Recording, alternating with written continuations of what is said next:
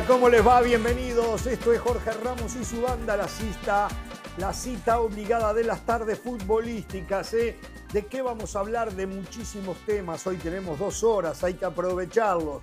Vamos a estar en Coapa con César Caballero para que nos ponga al día de lo que ocurre en el América.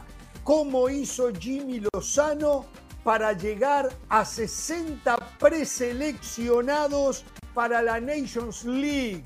A ver, el Betis encontró al reemplazo de Andrés Guardado.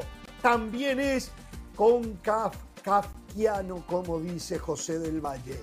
¿Por qué Fernando Gago hizo debutar los otros días a Chicharito?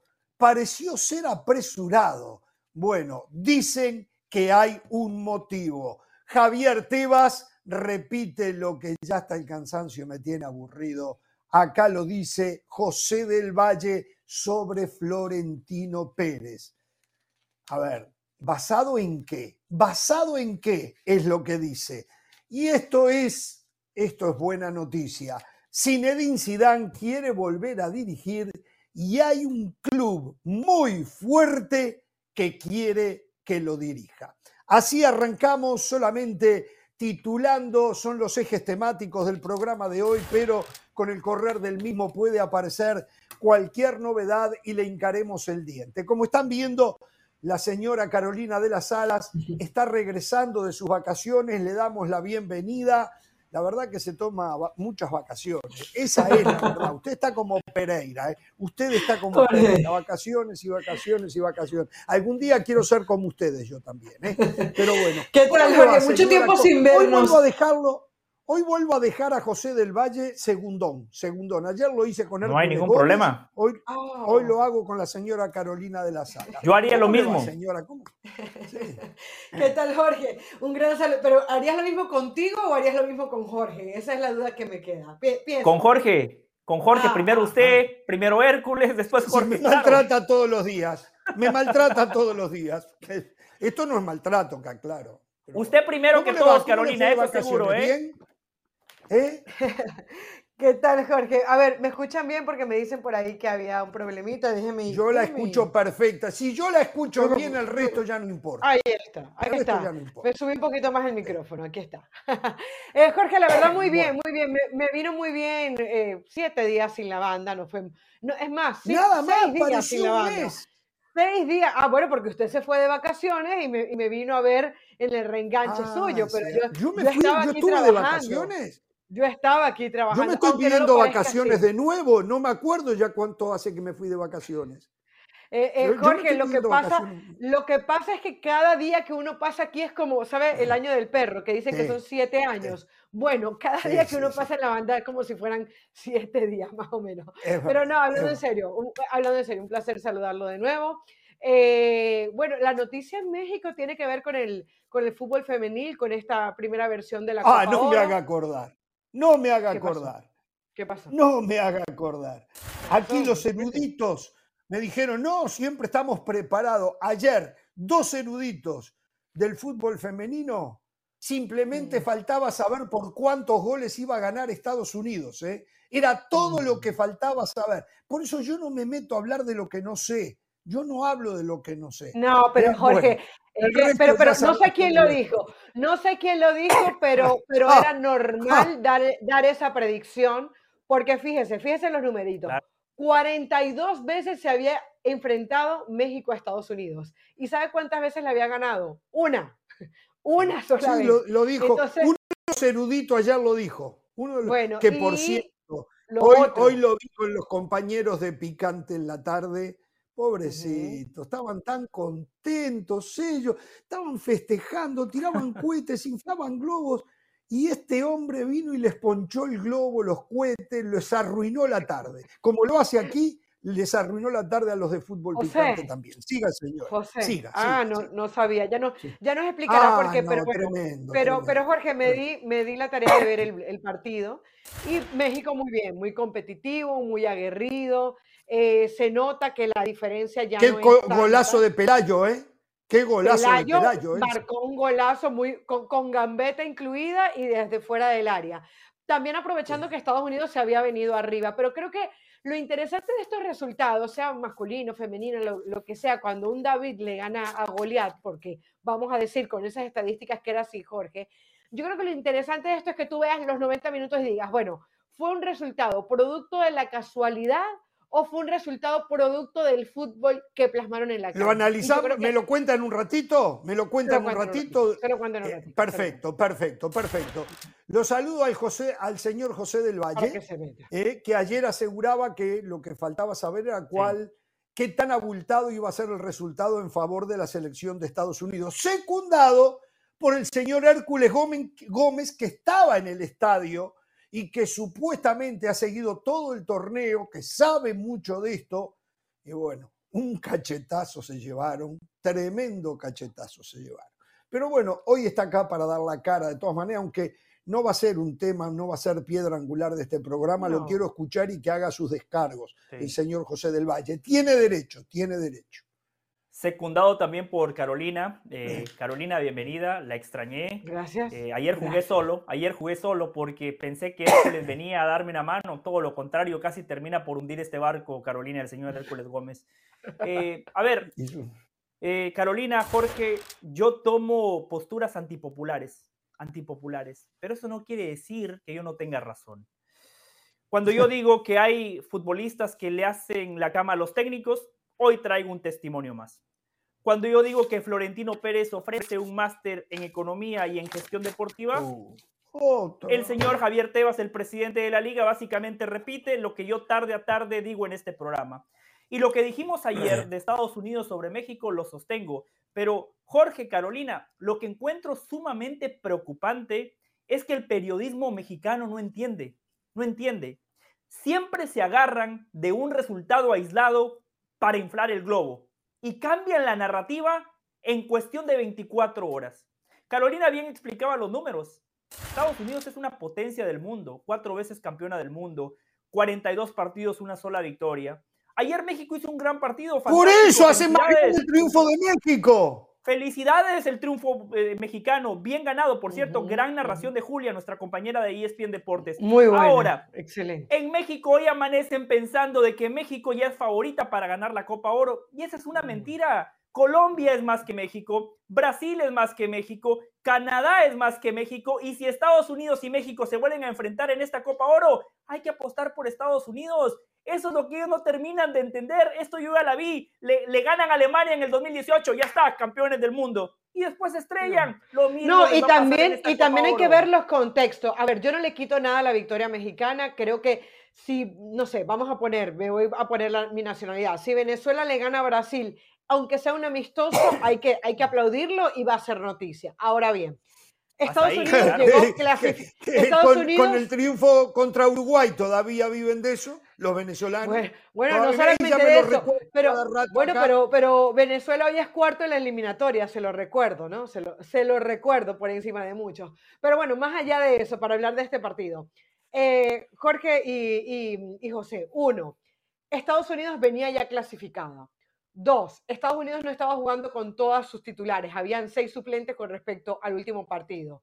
Tres, México estaba relativamente tranquilo porque sabía que le había ido muy mal contra Argentina, jugaron muy mal contra Argentina, eh, recuperan sensaciones contra República Dominicana, evidentemente ocho goles terminan marcando, y compite, le compite a Estados Unidos. Tácticamente presionó, defendió muy bien, etcétera. Ahora, yo sí estoy de acuerdo con Cose que si se vuelven a enfrentar, otra vez vuelve a ser el favorito a Estados Unidos. Un muy buen partido de México, un, un partido que, que, demuestra que ya son profesionales las que juegan, que es una liga que viene trabajando, pero hoy Carolina, Estados Unidos Carolina, ¿sabe, ¿sabe cuál fue el único argumento de Sergio Dip? Que yo soy antifútbol mexicano. Es que ese es el problema que yo tengo. Mm. Cuando ya no hay argumentos, cuando ya no hay raciocinio, cuando ya no hay hechos, recurren al pasaporte, porque México es mayoría en este país. México es se lo dije, se lo dije, pero lo reitero aquí al aficionado mexicano que me está escuchando, que valora mi punto de vista, porque siempre estoy del lado de la verdad. Yo no vengo aquí a hacer populismo, yo no vengo aquí a ganar seguidores ni en Instagram ni en Twitter, yo vengo a decirles mi verdad, que generalmente termina siendo la verdad. Déjenlos, ¿por qué no deja al aficionado mexicano que sea feliz aunque sea por un día y espera mañana y mañana fue bueno, fue, una gran victoria. Pero y fue, una victoria buena, una victoria buena. Porque, porque además, porque además, porque además, eh, de verdad, de verdad. fue una gran victoria, nadie discute eso. No, pero, pero no, pero además porque, porque fue competitivo el equipo. Porque, porque a ver, yo, yo me puse a ver el juego y a, analizar, bueno, a ver, ¿fue producto de la casualidad o fue producto del juego? No, fue producto del juego bien plantadas atrás, durmieron a Estados Unidos, no le dejaron llegar. Eh, esta jugadora, Karen, eh, Karen Luna, muy buena por el lado derecho, eh, aprovechando los poquitos espacios que Estados Unidos le dejaba. Eh, los dos goles fueron fuera del área, eh, un partido concentrado, dos presionando bien, o sea, no le quito nada a México, no fue un producto de la casualidad, fue producto de que planteó muy bien el partido el, eh, técnico. ¿Estados Unidos sus mejores chicas, sus mejores jugadoras? No, no, no, no, jugó con seis no titulares con respecto al último partido y estaba ya clasificado. Por ah. eso yo le digo, hay que matizar, o sea, por eso es ah. bueno que, por eso es bueno que la gente sí disfrute la victoria, pero entienda bajo qué contexto se dio para no idealizar. E, es lo que les dije, es lo que les dije a los compañeros de Picante. lo mismo le voy a decir con Venezuela si le vuelve a ganar a Uruguay o le gana un día a Argentina o a Brasil. Y lo mismo le voy a decir a usted con Guatemala, si ahora en el amistoso que van a jugar con Argentina en, junio, pero que, junio. ¿Y que Venezuela, ¿y ¿Eh? usted cree que Venezuela no, no, ha, no ha avanzado? ¿Usted cree que, que Venezuela no, no, no pero si hay alguien que ha sacado el avance de Venezuela ha sido yo. Y, y, le recuerdo, le recuerdo, le recuerdo en los Pero Venezuela sigue siendo Venezuela y Uruguay sigue siendo Uruguay. Ah, pero, no, pero Venezuela no sigue siendo esa Venezuela de la que usted quiere hablar. Ah, Venezuela no es, esa Venezuela. bueno, hay que ver, hay que ver cuando termine la eliminatoria. Vamos a hacer las cuentas cuando termine la eliminatoria, porque sí hemos visto el crecimiento de Venezuela, pero repasamos cómo termina en la tabla de posiciones de la eliminatoria y casi siempre está ahí con Bolivia, con Paraguay, peleando el décimo, octavo o noveno ah, lugar. Venezuela, para mostrar que progresó y ya nos hemos ido por otro lado, tiene que terminar máximo en quinto lugar. Máximo en quinto lugar. No, no, no, que. Para usar como parámetro. Que que clasifique. El proceso anterior. No, no, no. pero si clasifican casi todo. que clasifique. Clasifican casi el otro día, el otro día, el otro día Juan Arango lo recuerda muy bien en México. Eh, decía, el pasaporte venezolano sigue sin pesar futbolísticamente. Juan Arango, o sea, no lo digo yo, lo dice Juan Arango. Y dice, el mejor rematador de pelota quieta que mis ojos vieron, incluido Lío Messi y Diego Armando Maradona. ¿eh? Y sin tener los reflectores, sin tener los reflectores. Pero a ver, Jorge. Eh, y, le digo, y le digo, y, le preguntan por qué, porque el, el, pasaporte venezolano sigue sin pesar tanto. dice, porque no hemos ganado nada, porque no hemos ido a un mundial de fútbol, porque nuestros equipos no trascienden en Copa Libertadores. Y eso es importante. O sea, ahí está la importancia no solamente de un resultado y de un título. O, ya Venezuela se sabe que puede hacer buena actuación. Fíjese el preolímpico. Sale Uruguay Sale Uruguay dirigido por Bielsa y avanza un poco más Venezuela. Le gana a Brasil en fase de grupos. Pasa, pero a la hora de la chiquita no termina obteniendo la victoria que le diera el pase a París. Ese poquito le falta a Venezuela y eso es lo que se le pide en las eliminatorias. Es cierto, pero a eso hay que agregar hay que agregar que los resultados se tienen que dar de manera consistente y de manera regular. No basta con un resultado aislado. Por ejemplo, siempre hablamos de México y del famoso quinto partido. Bulgaria llegó a semifinales en 1994, pero Bulgaria no es más que México. México es una selección más regular, más consistente. Marruecos nos sorprendió a todos y vemos lo que es Marruecos hoy. O sea, no basta con un resultado aislado. Las buenas selecciones te lo demuestran cada cuatro años en cada competencia. Se puede ganar o perder, por supuesto, pero las buenas selecciones siempre dan la cara y no viven de resultados aislados. Bueno, bueno, bueno, bueno. Entonces, de todas maneras, a ver, eh, yo voy a ser el anti del Valle. Felicidades a los mexicanos por el triunfo de anoche. Yo también los felicito. Seleccionadas. Si usted ¿Eh? hubiera en la fiesta aquí en casa anoche, Jorge, si yo también los felicito. Yo se le ven las ojeras, ¿eh? Se le ven las ojeras, ¿eh? Se le ven las ojeras. Le va bien, a ¿eh? mí me va bien. cuando gana México, en casa hay fiesta, ¿eh? En casa hay fiesta hasta altas horas de la madrugada. Por supuesto. bien, está bien. Bueno, eh, señores, en un ratito se viene César Caballero para eh, darnos el informe de la América. La preocupación, me supongo, debe estar por el lado de Julián Quiñones, que los otros días salió lesionado, que aparentemente anda con algún problema físico. Vamos a tener las novedades. Ah, por cierto, hablando de problemas físicos, eh, la buena noticia en relación a lo que había antes pasa por el lado de Albert Ellis. De a poco lo último que sabemos es que va saliendo del coma inducido y que em, los, las mediciones son alentadoras para que eh, pueda em, recuperar su normalidad. Es más, se habla que em, seguramente en esta semana abandonaría el nosocomio donde está internado para ya irse a su casa, lo cual eh, ojalá, ojalá que así sea, ojalá que así sea eh, nuestras oraciones han estado con la salud de Albert Ellis y es lo que deseamos. ¿eh? Bueno, Totalmente descartado, ¿no? Para el partido de, marzo, trascendental, de Honduras-Costa Rica. Oh, no, no, no. Por, la Copa lo que yo creo, baja sensible.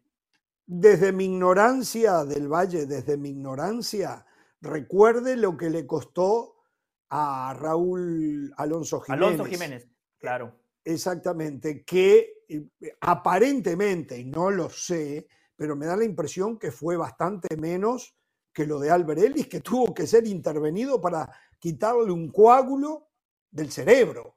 O sea. Raúl Alonso eh, Jiménez perdió la vida de manera momentánea, ¿eh? eh ese sí, testimonio de su esposa es, la verdad escalofriante. Ojalá, ojalá que no, pero yo calculo que Ellis por el resto de este año no va a jugar. Capaz yo estoy totalmente. Sí, o sea, uno aquí lo que prioriza, aquí uno prioriza es al ser humano, no al futbolista. Más allá que cuando es la hora del análisis del partido de Honduras, uno entiende que muchas veces cuántos partidos no hemos visto que son Ellis y 10 más, ¿no? Un jugador desequilibrante por la banda, pase gol, o sea, eh, eh, es, un jugador diferente, siempre con la H, que le sobra muy poquito. Hablando de eso, justamente está lo del Kun Agüero, eh, que en, en los últimos días, después de que él dio a conocer a través de su canal de Twitch, creo, em, las recomendaciones de su doctor abriéndole la puerta a la posibilidad de volver a jugar fútbol profesional, eh, aclaró porque se dispararon las versiones fundamentalmente en Argentina de que iba a empezar a entrenar con Independiente para ver la posibilidad de volver, él se encargó de desmentirlo. Yo creo que el Kun Agüero ni soñar en que pueda volver en los próximos seis meses a jugar. Lo otro no lo desmintió, ¿verdad? No, lo otro no, lo otro puso la voz del doctor al aire. El, Inter Miami, Caro. El Inter Miami. Yo sabía, yo sabía.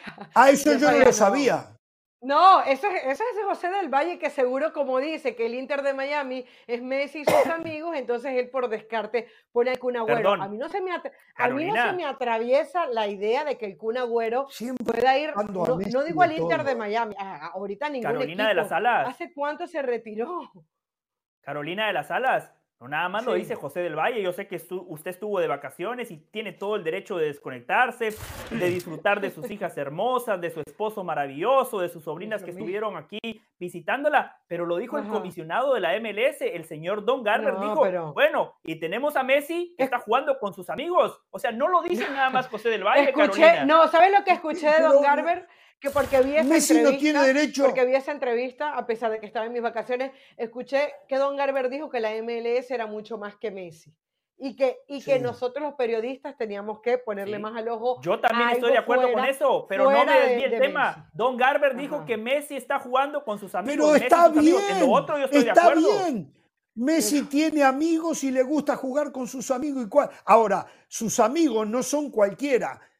Sergio Busquete, el mejor volante central que mis ojos vieron. Tal vez después de Fernando Redondo, junto con Fernando Redondo. Eh, fue, claro, bueno, está bien, pero todavía está en edad de jugar y lo hace muy bien. Jordi Alba, exactamente lo mismo. Uno de los mejores nueve del mundo, sin duda en su momento el mejor, Luis Suárez. O sea, no son cualquiera. A ver, y Ronaldo fue el mejor 9 que yo vi en mi vida, pero no por eso quiero que juegue para el Inter Miami al lado de Messi. José del Valle, sí, José del Valle, nadie, ¿quién lo conoce? No debería ni de pararse al lado de Jorge Ramos. Pero los que lleva Messi y el Kun Agüero ni que hablar si en caso, en la eventualidad de que lo llevara. No Jorge, pero, pero estos, estos que lo acompañan a usted ganan partidos. No, no hablemos de Busquets y eso, pero los otros no, no ganan los partidos. El problema es dirección deportiva, no los amigos de Messi. Eh, eh, eso es, por ahí voy yo. De acuerdo, de acuerdo. Vamos a ir a la pausa. Se viene César Caballero. Tenemos muchísimo tema, ¿eh? En un ratito, atención. Hoy, cuando se despertó, no quiero imaginarme el tembladeral. Digo, se debe haber despertado tarde por la fiesta de anoche. El tembladeral cuando entra a las redes sociales y ve que esta noche cenaban Mbappé, el emir de Qatar y el presidente de Francia. Pobre José del Valle. Qué susto se debe haber llevado y todavía lo debe de tener. ¿eh? Vamos a la pausa, volvemos y hablamos del tema.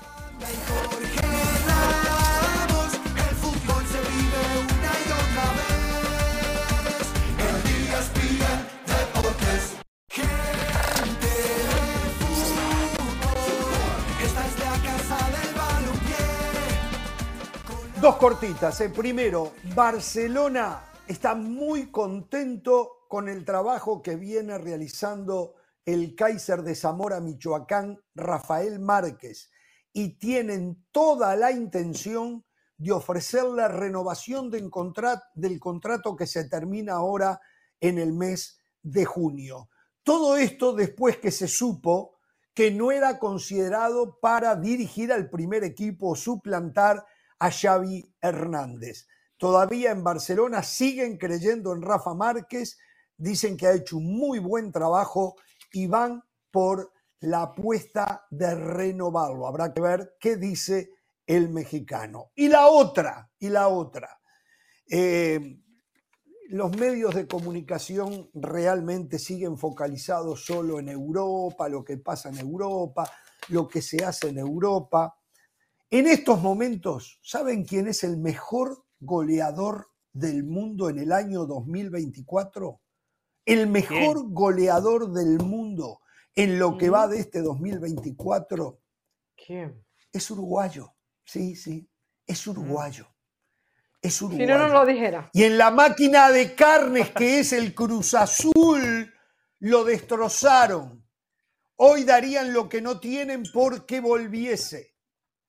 Martín Cauterucho, 14 goles en 6 partidos, perdón, 12 goles en 6 partidos. En el Sporting Cristal del Perú. No, de eso nadie habla. Pero si fuera Mbappé, si fuera Cristiano Ronaldo, si fuera Haaland, si fuera Messi. No, no, no, no. Un humilde uruguayo, Martín Cauterucho, el mismo que vilipendiaron en el Cruz Azul hoy es el mejor jugador que hay, perdón, goleador que hay en el planeta Tierra. Igual en Vamos unos días esto cambia. Cállese, cállese, cállese. Usted tendría que haber traído esa noticia. Usted la tendría que haber traído. Si hubiese sido un europeo, usted ya la había dado. Vamos.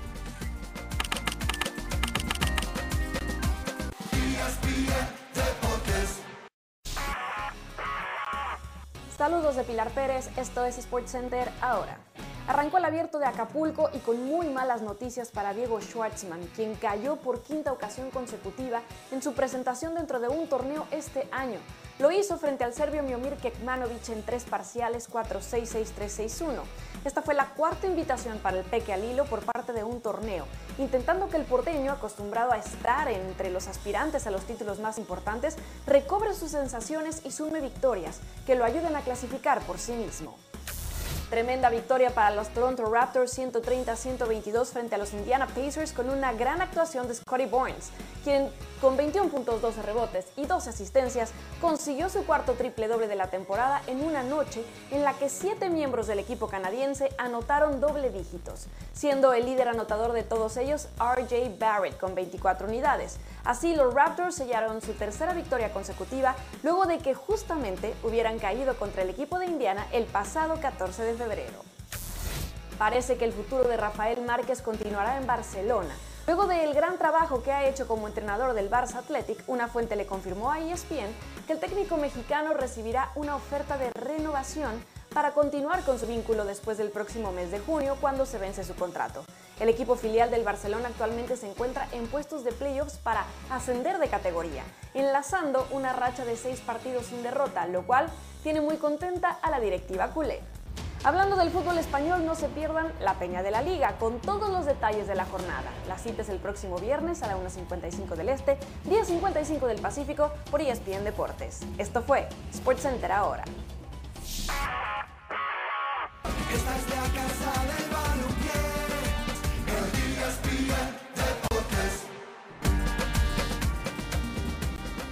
Muy bien, estamos de regreso y ya lo ven, ¿eh? primer plano para él, más allá que está imbuido en su teléfono celular, seguramente mandándose mensajes, no sé, con Emilio Acarragallán, con eh, Jardine, con Julián Quiñones, porque él se mueve en ese nivel, él se mueve en ese nivel. Sí, sí, está el Señor. No hace falta que digamos César Caballero. Cuando hablamos de Señor, hablamos ¿eh? de el mejor informante americanista que existe en todo México y Estados Unidos y en cualquier parte del mundo donde haya un informante de la América. César Caballero desde Coapa, el saludo para usted, felicitaciones. Y no quiero que escuche a José del Valle, ¿eh? felicitaciones por el triunfo de ayer de anoche de las chicas mexicanas sobre las estadounidenses. ¿eh?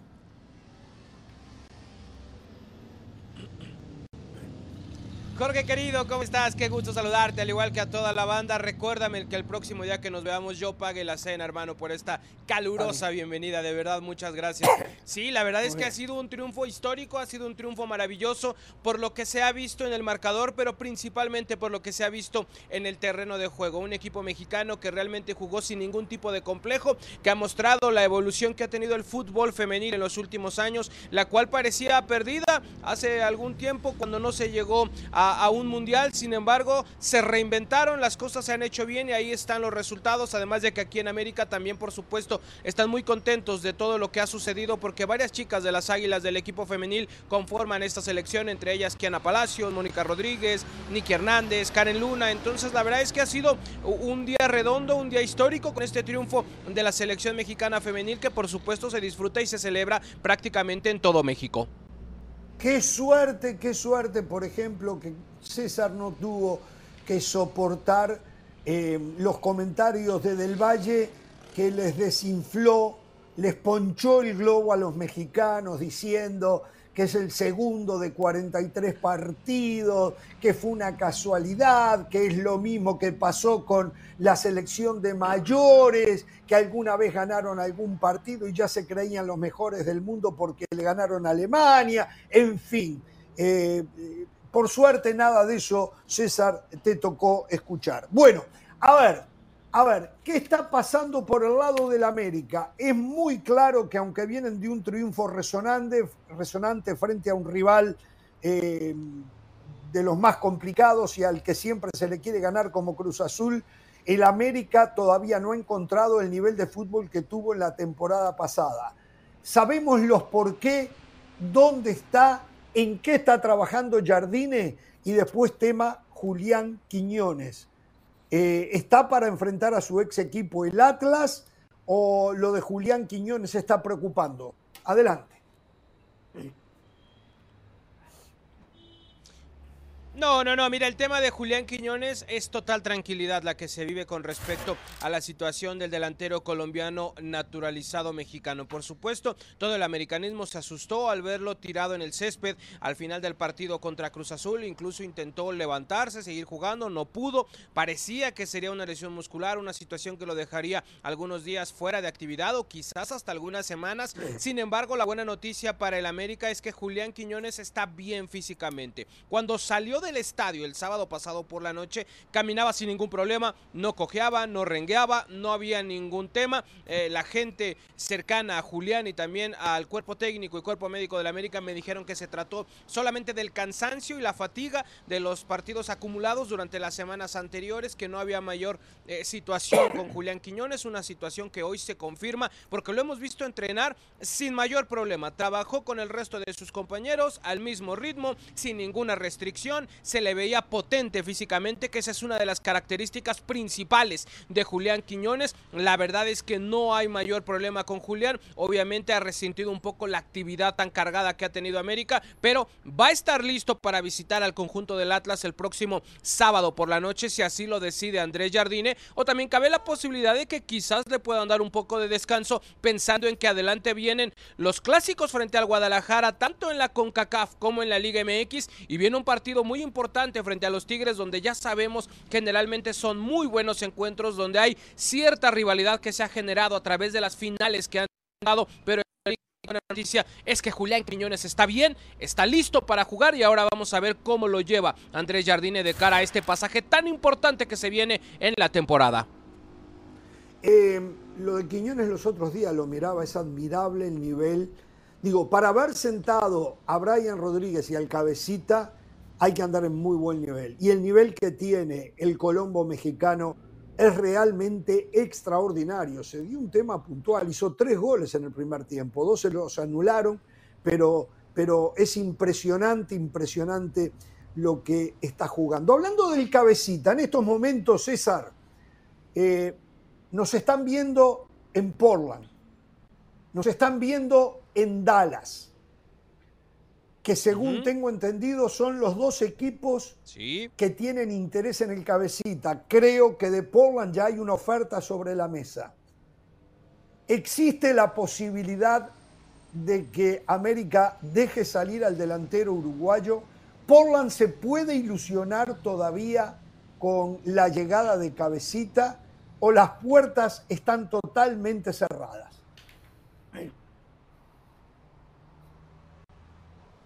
Mira, las puertas totalmente cerradas no están. El América está abierto a negociar a Jonathan Rodríguez siempre y cuando eh, el equipo de la MLS que lo pretenda cubra el costo de la transferencia que está pidiendo el conjunto americanista. Entonces, a partir de ahí, no hay nada imposible. Se puede dar esta transacción. Ahora, hay algunas aristas que van a complicar un poco esta situación. Una de ellas, el América te dice, sí te lo vendo, no hay problema. Yo sé que el jugador también le atrae la idea de ir a la Major League Soccer, de la calidad de vida que hay en los Estados Unidos y el gran salario que estaría percibiendo. Pero me gustaría que se fuera cuando termine su participación con América en este primer semestre del 2024. Esa sería una de las situaciones que América quiere preservar. No quiere dejar ir en este momento a Jonathan Rodríguez porque a diferencia de cuando dejaron marcharse a Leonardo Suárez, ya no habría la posibilidad de traer a un hombre más. Entonces directamente estarías debilitando al América de cara a lo que es la parte final de CONCACAF y la parte final de la Liga MX. Entonces, América no lo quiere dejar salir ahora mismo. Sin embargo, si es que llegan con la cantidad que está pidiendo América, si la situación se vuelve en que Jonas se quiere ir, el dinero ahí está y todo mundo eh, tiene la, intención de que esta operación se lleve a cabo, el América no está cerrado, sí está eh, contemplando dejarlo salir porque además es un futbolista de 30 años, todavía tiene dos años más de contrato, entonces si te lo pagan a un buen precio, la verdad es que sería algo conveniente para el conjunto del América. Al día de hoy, 27 de febrero del 2024, la operación no está cerca de cerrarse ni de realizarse. Hoy Jonathan Rodríguez está más que concentrado con el conjunto americanista. Está contemplado para jugar contra Atlas, está contemplado para jugar contra Chivas. Sin embargo, el mercado de la Major League Soccer permanece abierto hasta el mes de abril. Entonces, hasta que no llegue esa fecha, el americanismo no puede estar tranquilo ni descartar de que Jonathan Rodríguez los va a abandonar. Se puede presentar esta situación, pero al menos al día de hoy, 27 de febrero, no está cerca de darse y las condiciones de la América son muy claras de que yo prefiero que se quede a que termine por lo menos el primer semestre de 2024 acá en el nido de Cuapa. César, manejamos números, tenemos montos, tenemos ofertas de Portland, tenemos pretensiones de la América. Es, Dallas ha hecho llegar también alguna oferta. ¿Cómo está el tema?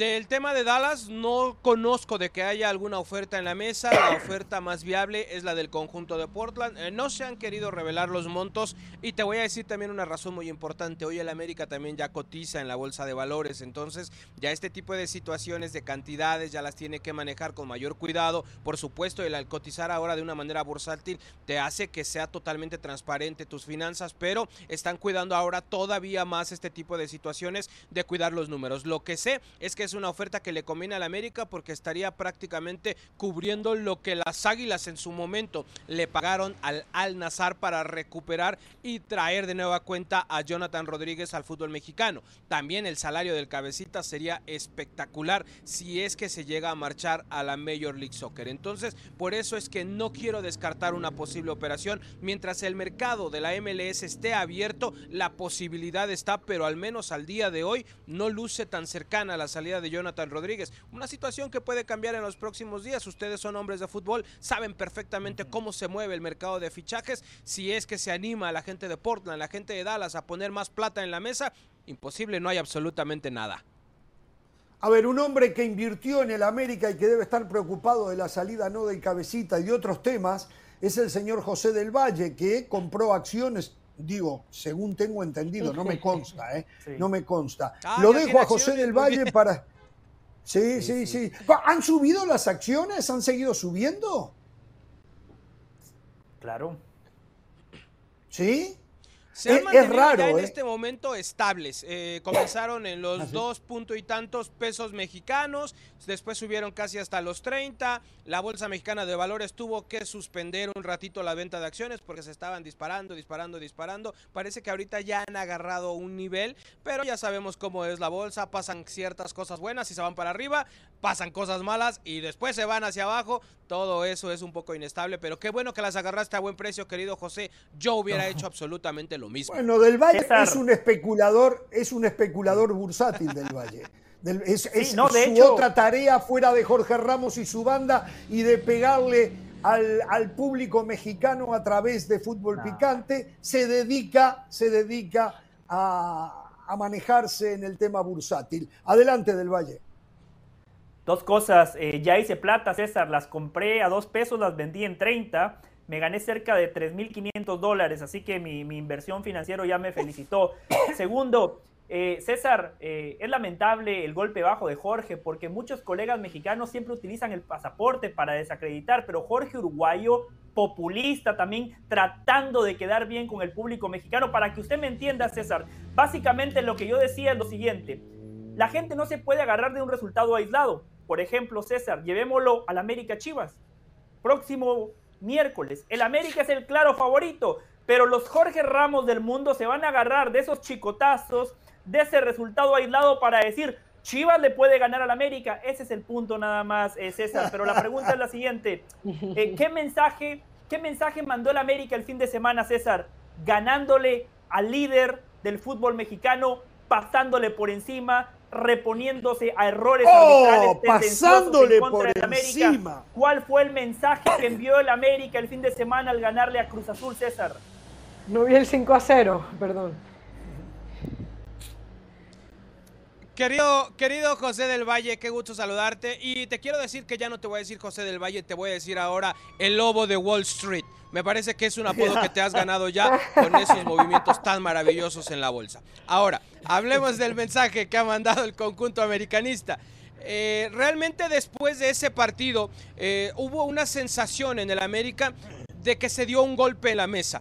Porque si tú revisas toda la semana previa a lo que fue el clásico joven, todos hablábamos del líder Cruz Azul, de qué bien juega el Cruz Azul de Anselmi, el momento que están pasando los jugadores de la máquina, el momento tan malo que pasaba el conjunto de las Águilas. Y a pesar de todo eso, a pesar de ver una versión muy buena de Cruz Azul, de las mejores en los últimos torneos, no le pudo ganar al campeón del fútbol mexicano que siguió manteniendo su hegemonía que prácticamente y poco a poco se está volviendo tradicional por encima del conjunto de Cruz Azul. Entonces, en América hay esa sensación de que se dio un golpe en la mesa, de que con ese partido dijeron, hey, sí estoy pasando un mal momento, pero soy el campeón, pero voy a ser el campeón hasta que esto termine y merezco el respeto que mi plantilla y mi historia merece. Ese es el mensaje que mandó América el fin de semana y así lo sienten los jugadores. Incluso si revisas las declaraciones de Igor Lichnowsky, él decía, ustedes pongan las etiquetas que quieran, el mensaje en la cancha es que nosotros ganamos.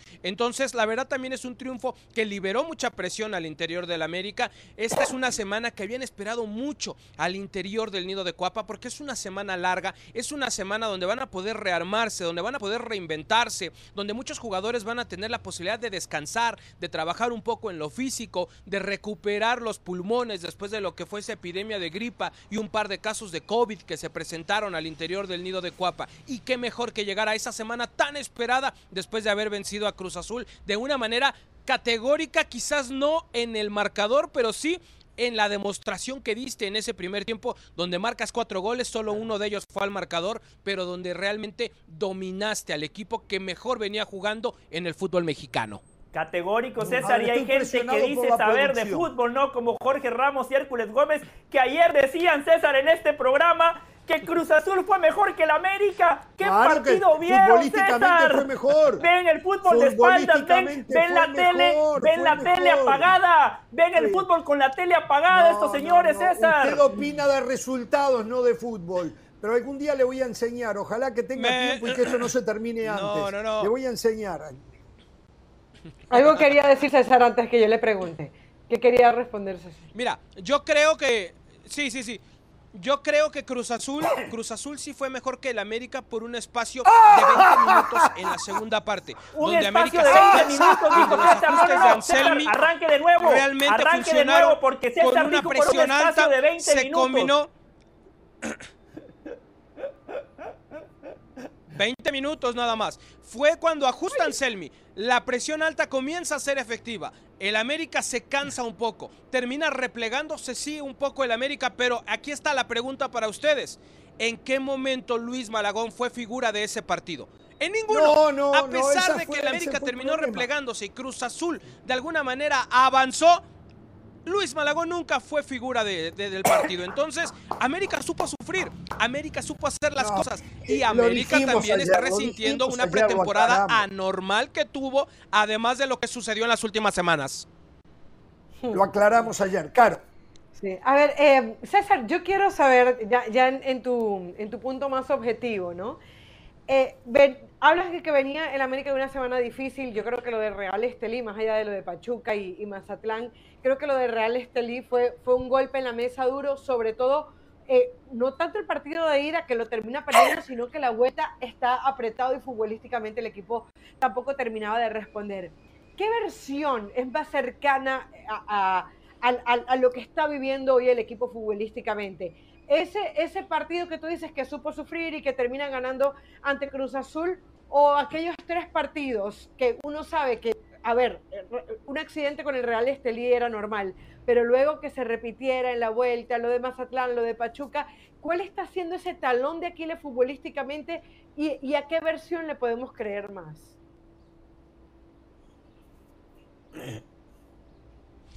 Hola Carito, ¿cómo estás? Qué gusto saludarte. Mira, yo creo que la versión más cercana a la realidad del América es la del primer tiempo del sábado pasado en la cancha del Estadio Azteca. Vimos un América fresco, vimos un América con ideas, vimos un América con sus mejores hombres presentes en el terreno de juego y esto te lo subrayo por el tema de Diego Valdés. El chileno es un tipo que ve el fútbol diferente a la mayoría de sus compañeros en el terreno de juego. Identifica espacios, identifica momentos, sabe cuándo hay que pararse, sabe cuándo hay que desdoblar una situación que no te pudo otorgar un tipo como Alejandro Sendejas, que jugó esa posición de volante mixto durante la ausencia de Diego Valdés. Entonces, conforme esté más cercana el 100% de la plantilla en lo físico, vamos a ver el más cercano al 100% de esta plantilla en lo futbolístico. En esa serie contra el Real Estelí, me parece que en el partido de ida el América se confía. Y después de esa derrota allá en Nicaragua, hubo jalón de orejas, se habló fuerte, se dijo que el América no se podía permitir este tipo de cosas de subestimar al rival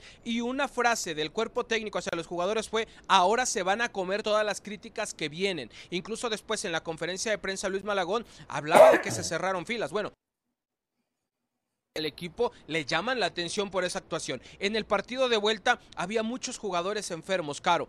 Álvaro Fidalgo jugó ese partido enfermo, Henry Martín estaba lesionado del tobillo y también enfermo. Había ya los contagios que se habían dado también eh, al interior del equipo, por los cuales eh, Richard Sánchez y Néstor Araujo tuvieron que no estar en actividad durante algunos días. Kevin Álvarez también había estado enfermo. Eh, gente como el Cabecita Rodríguez antes del viaje a Nicaragua también había estado enfermo. Entonces, físicamente sí está estaba mermado. Ahora se han tomado muchas medidas al interior de este club. Te puedo decir que prácticamente hay que usar cubrebocas en espacio cerrado. Los jugadores ahorita están respetando sana distancia hasta que termine de pasar toda esta epidemia de gripa y resfriados que se vivió adentro de la institución. Entonces, es una América que sí llegó mermado a esos partidos y no me interesa defenderlo, pero es la realidad.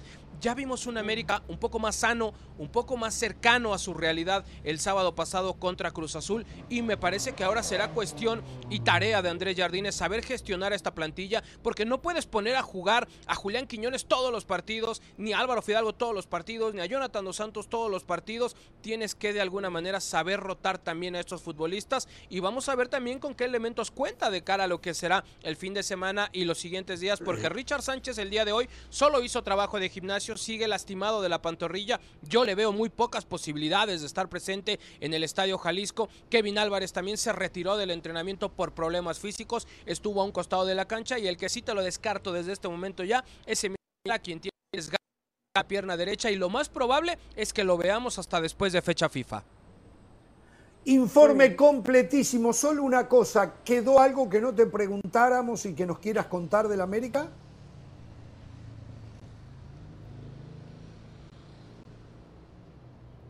Está maravilloso, está maravilloso, creo que se cubrió toda la información. Nada más sí me gustaría comentarle para toda la gente que, que nos ve y que es seguidora del América, muchos de ellos eh, viven o tienen familiares en Guadalajara. Te cuento un poco cómo es el plan de las Águilas. Van a trabajar en la Ciudad de México hasta el día viernes. Ese día por la tarde en un vuelo charter que despega desde Toluca se va a marchar a Guadalajara. Estarán arribando alrededor de las 5, 5.30 de la tarde. Van a cerrar su preparación de cara a lo que será el duelo contra Atlas y van a permanecer cuatro días en la Perla Tapatía. Van a entrenar allá domingo y lunes en canchas que todavía están por definirse. El martes van a tener el entrenamiento oficial que te pide CONCACAF. Esto será en el Estadio Akron, en el Estadio del Guadalajara. El miércoles van a jugar el partido ante las Chivas. Inmediatamente después de que termine ese encuentro, toman el charter de regreso que los va a traer a Toluca y posteriormente a la Ciudad de México para comenzar a preparar el partido contra los Tigres. Entonces, si eres fan del América y vives en Guadalajara, los vas a tener ahí por espacio de cinco días. Aprovecha si es que quieres ir a visitarlos. Un abrazo, gracias César. Hasta cualquier momento, eh, que sea más seguido de lo que es. Gracias, pues César Caballero desde Coapa, todo el ¿eh? informe de la América. Atención, eh. ¿Cómo? 70 es más que 20, ¿no? ¿De qué está hablando? De lo que dominó el partido Cruz Azul. que el América, ya que de fútbol sabe poco, quizás en las matemáticas está un poquito mejor. Partido, el trámite del partido mostró Pero ese día 60 es más que 30. atención, señores, gana en semifinal de la Copa del Rey el equipo del Vasco Aguirre con gol de un uruguayo. El Mallorca se está imponiendo a la Real Sociedad por 1 a 0 gol de Giovanni González, 19 minutos del segundo tiempo. ¿eh? Vamos a la pausa, se vienen otros temas. Mbappé cenaba con Macron y con el emir de Qatar. Del Valle, ¿tiene alguna información? ¿Qué pasó en esa cena? ¿Sabe algo? No, no, no, pero por lo que veo usted sí, ¿no? No, yo no, yo no, yo no, yo no, yo no. Pero eso me imagino que lo debe tener inquieto a usted, ¿no? Inquieto a usted. Me imagino muy tranquilo. Hay que, hay que ir una pausa y lo contamos. Esta es la casa del Saludos de Pilar Pérez, esto es SportsCenter ahora. Arrancó el abierto de Acapulco contra todo pronóstico luego de los estragos ocasionados por el huracán Otis, gracias a un tremendo esfuerzo de la organización y el Estado para mantener uno de los torneos con más prestigio y más queridos por los tenistas en pie. Tan es así que Stefano Tsitsipas, número 11 del mundo, anunció que por cada ace que consiga durante el torneo, donará mil dólares que irán directamente al programa de apoyo de Acapulco. El tenista griego arranca su participación esta noche frente al ruso Roman Safiulin. Luego de tres derrotas consecutivas en casa, los New York Knicks se quitaron la mala racha y vencieron frente a su gente a los Pistons de Detroit 113 a 111. Jalen Brunson aportó 35 puntos y 12 asistencias. Hart agregó 23 unidades y DiVincenzo 21 para sumar su victoria número 14 al hilo frente al equipo de Michigan, el cual no le está pasando nada bien luego de no sumar ni una victoria desde inicios de febrero. A pesar de que la distancia en la tabla entre Barcelona y Real Madrid son 8 puntos, el presidente del club catalán, Joan Laporta, aseguró que aún hay liga y que aún están a tiempo de revalidar el campeonato liguero del año pasado. Si analizamos que todavía restan 12 jornadas por disputarse, o sea, 36 puntos en juego, y que hemos visto distancias más grandes remontarse, los culés no están tan perdidos. La gran oportunidad del equipo de Xavi vendrá el 21 de marzo cuando visiten a los merengues en el Santiago Bernabéu. Y hablando del fútbol español, no se pierdan toda la acción en la Peña de la Liga. La cita es este viernes a la 1.55 del Este, 10.55 del Pacífico por ESPN Deportes. Esto fue SportsCenter ahora. Pasión, determinación y constancia es lo que te hace campeón y mantiene tu actitud de ride or die baby. eBay Motors tiene lo que necesitas para darle mantenimiento a tu vehículo y para llegar hasta el rendimiento máximo desde sobrealimentadores, sistemas de sonido, tubos de escape, luces LED y más. Si buscas velocidad, potencia o estilo, lo encontrarás todo en eBay Motors. Con más de 122 millones de piezas, siempre encontrarás justo lo que buscas. Y con Guaranteed Fit de eBay, tienes la garantía de que tu pieza quede perfectamente a la primera o se te devuelve tu dinero. Porque con eBay Motors, quemas llantas y no tu dinero. Con las piezas que buscas, a los precios que quieres, tu auto se convertirá en el MVP que te dará el triunfo. eBay Motors. ebaymotors.com. Solo para artículos elegibles se aplican restricciones.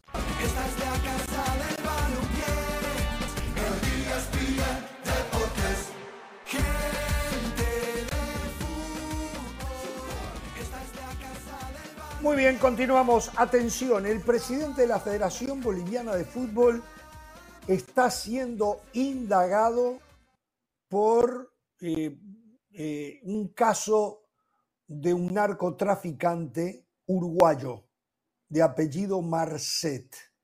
Atención con esto, ¿no? Este, porque esto puede tener consecuencias en el seno de la FIFA. ¿eh? Pero bueno, indagado, no culpable, ¿eh? que quede claro.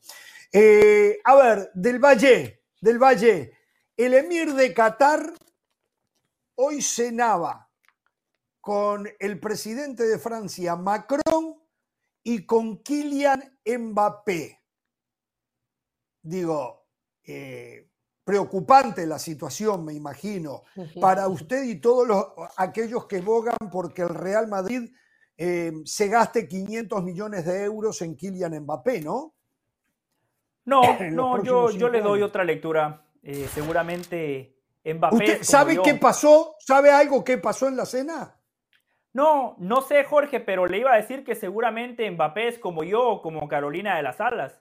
Nosotros no le decimos que no a una cena gratis. Tipo fue a pasarla bien, a comer, pidió postre seguramente, una entrada, se tomó un par de tragos, aceptó la convivencia del presidente de su país, de su jefe que a día de hoy le sigue firmando esos cheques estratosféricos y seguramente les dijo gracias por todo, pero yo me voy a ir al Real Madrid porque yo estoy muy tranquilo, Jorge, y el madridismo tiene que estar muy tranquilo porque Javier Tebas se lo dijo al mundo.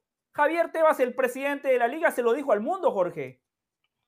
¿Qué le dijo al mundo Javier Tebas? ¿Qué dijo? Escuche, escuche, Jorge Caro, escuchen lo que declaró Javier Tebas esta mañana sobre Kylian Mbappé y su posible vínculo con el Real Madrid. Si usted que ya eh, que no sabe con qué condiciones ha firmado Mbappé con el Real Madrid, ¿sabe usted si ya ha firmado con el Real Madrid? ¿Él? Eh, Kylian. Bueno, eso, dice, eso dicen vuestros compañeros. Yo, yo, tengo la sensación que, que ha firmado por el Real Madrid.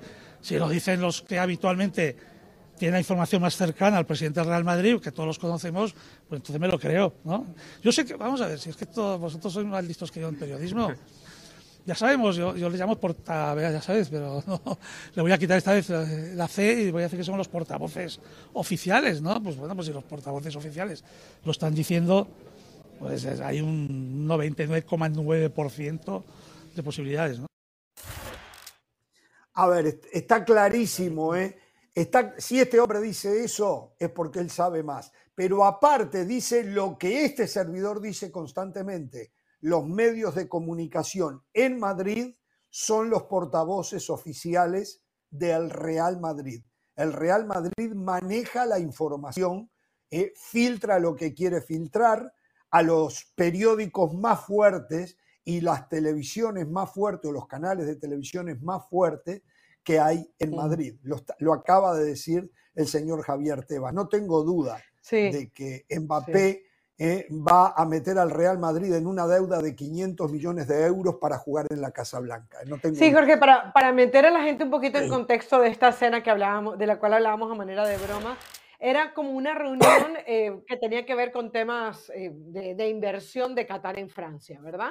En donde estaba el Kelaifi, lo invitó Macron, estaban en la cena, estaba también el presidente de la Liga de Francia y entonces ahí como figura representante Francia-Qatar, ¿quién mejor que Kylian Mbappé para estar? No llegó de la mano del Kelaifi la gente le hizo mucho seguimiento a lo que fue la cena, no llegó, de no llegó acompañado del Kelaifi, llegó eh, un rato después, creo que fueron 10 minutos después, se presentó porque evidentemente sigue siendo un jugador del PSG. Dice que Macron le leyeron los labios, la cámara lo, lo tomó y le dijo, me vas a meter en problemas, ¿no? Así de manera amistosa se lo dijo. Yo creo que ya es un secreto a voces. Eh, Kylian Mbappé va a ir, ya lo han dicho nuestros compañeros de ESPN, ya te vas de alguna manera lo confirma, Real Madrid no lo desmiente, dos más dos no siempre Rodrigo Fay no ha confirmado que está firmado, ¿eh?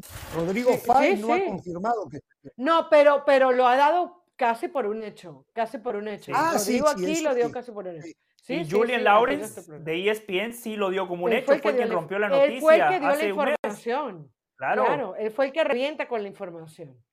A ver, pero, dijeron, pero Julian tampoco dijo que estaba firmado el contrato, ¿no? No, no, no, él, dijo, no, Julian Lawrence fue quien rompió la noticia hace un mes diciendo Kylian Mbappé va a jugar para el Real Madrid.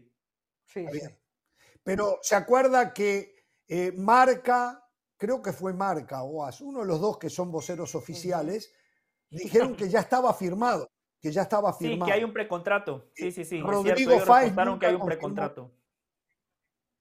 Sí, ¿no? Bueno. Bueno, pero es que ya va, este Marca, Marca viene diciendo eso desde hace cuatro años atrás. O sea, Marca ha sido fundamental para jalar a Mbappé al Real Madrid. Eso es una realidad. Ahora, quien rompe la con la información es ESPN que dice, bueno, ya, ahora sí. Porque es que una cosa es que digan, viene, viene el lobo, viene el lobo, viene el lobo. Y el lobo puede llegar en cualquier momento. Nuestro compañero de ESPN dijo, el lobo llegó. Y, todo indica que es así. Y como, y como dice Karim León, la versión del lobo no es la de Caperucita, ¿no? Caro, usted me entendió la referencia. Eh, Jorge, Carolina, aquí hay algo muy claro. Aquí hay algo muy claro. Cuando esto se anuncie, ¿Por qué se va a anunciar? Esa es la pregunta que todos nos tenemos que hacer. ¿Por qué? La respuesta es muy simple. El Real Madrid tiene un presidente que hace muy bien su trabajo. Un presidente que irradia estabilidad, autoridad, paz, tranquilidad, que se ha encargado de manejar muy bien las finanzas del club, porque a diferencia de esa falsa narrativa que muchos manejan, encabezada por Jorge Ramos, el Madrid pasó tres veranos sin hacer un gran fichaje.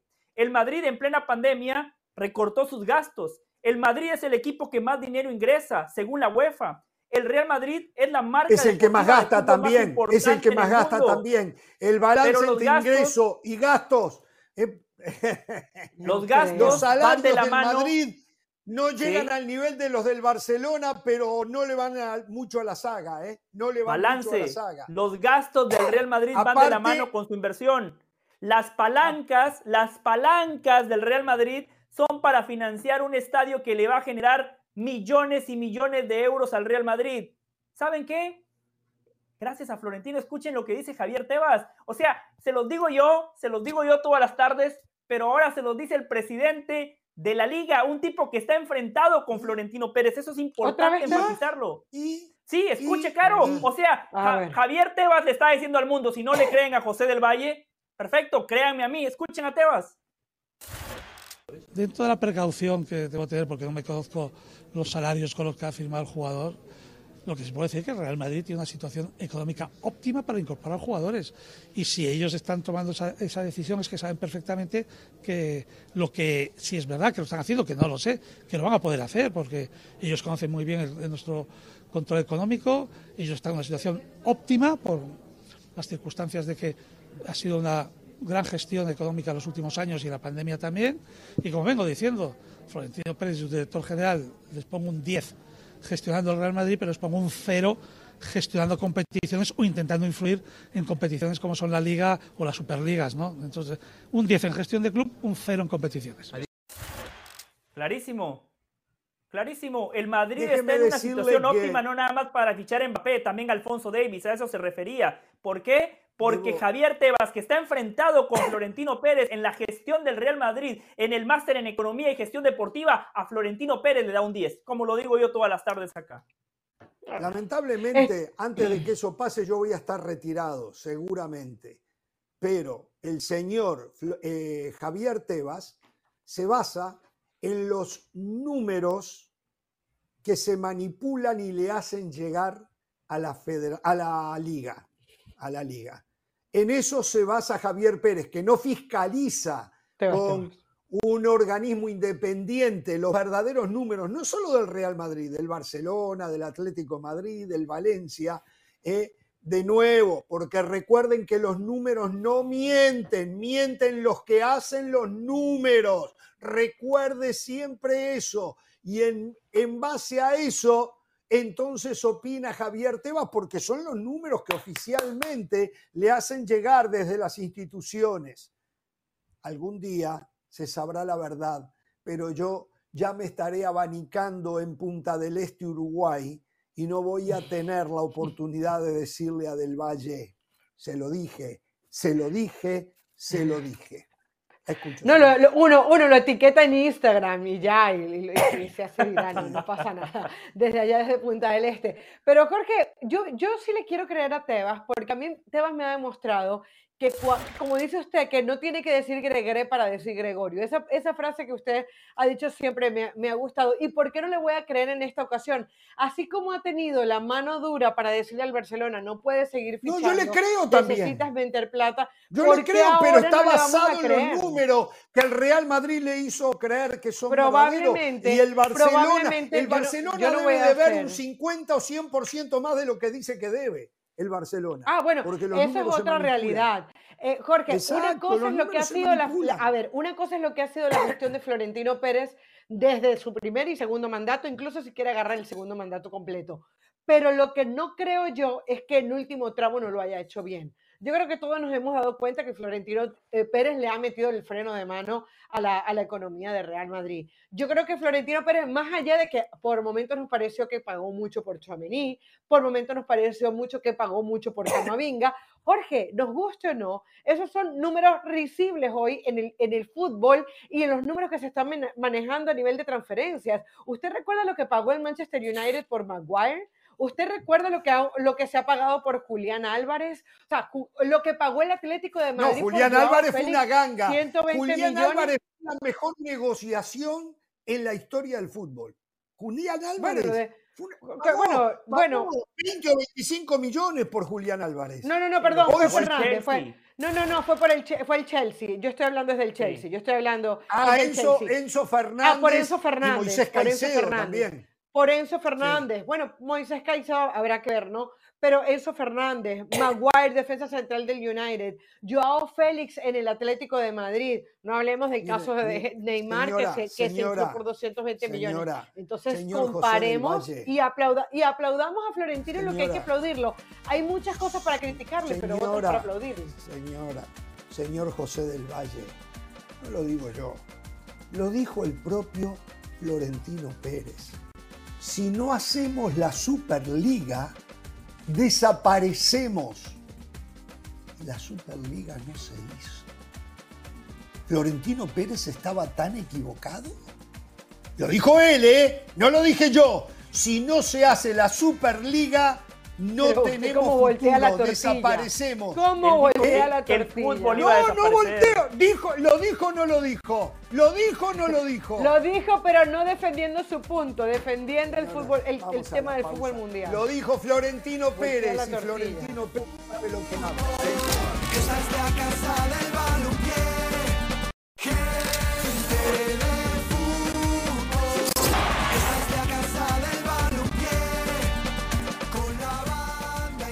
eh, disculpen que hoy los interrumpí de golpe, pero reitero, eh, reitero, reitero. Florentino Pérez dijo que no se podía sostener la condición económica de estos clubes si no se aprobaba la Superliga.